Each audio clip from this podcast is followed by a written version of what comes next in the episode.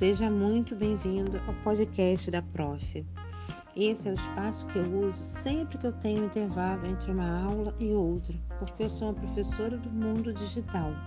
Mas quando eu fico offline, eu estou preparando um conteúdo que tenha relevância para a sua vida. Então, deixa nos seus nos comentários, diz o que você está achando, manda esse link para os amigos. É sempre muito bom ter o retorno de cada pessoa que nos ouve. Ela dá nó em pingo d'água. Fique conosco, tá? Capítulo 1 O casamento é como a Avenida Paulista. Começa no paraíso e termina na consolação.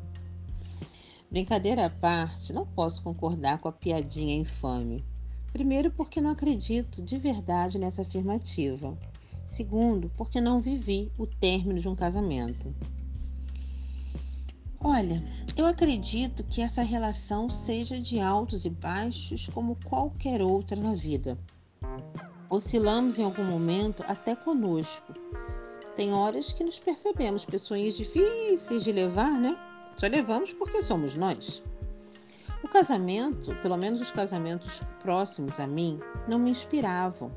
Eu achei e verbalizei por muito tempo que eu não queria me casar.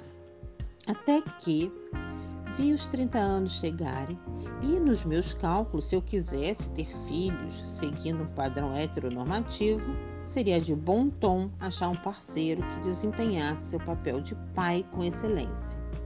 Aí eu quis casar. E conversei com uma amiga que dividíamos apartamento em Macaé sobre esse meu desejo e como ele, naquele momento, parecia absurdamente longe. Aí ela me deu um livro chamado como encontrar um marido após os 35 anos. Eu ainda estava com 30, mas li com a dedicação dos 40. Porque havia uma meta na minha vida e não é que o livro, apesar do título esdrúxulo, trazia conteúdos bem razoáveis? Basicamente, eram passos a serem seguidos para conhecer uma pessoa. Se não me falha a memória, 15 passos eu li e coloquei quase todos em prática. Digo quase todos porque alguns me deram muita vergonha. E por sorte não precisei enfrentá-los. Conheci um forte candidato e pimba, ele foi promovido a marido. Depois de alguns anos, ele foi promovido a pai. Deu tudo certo.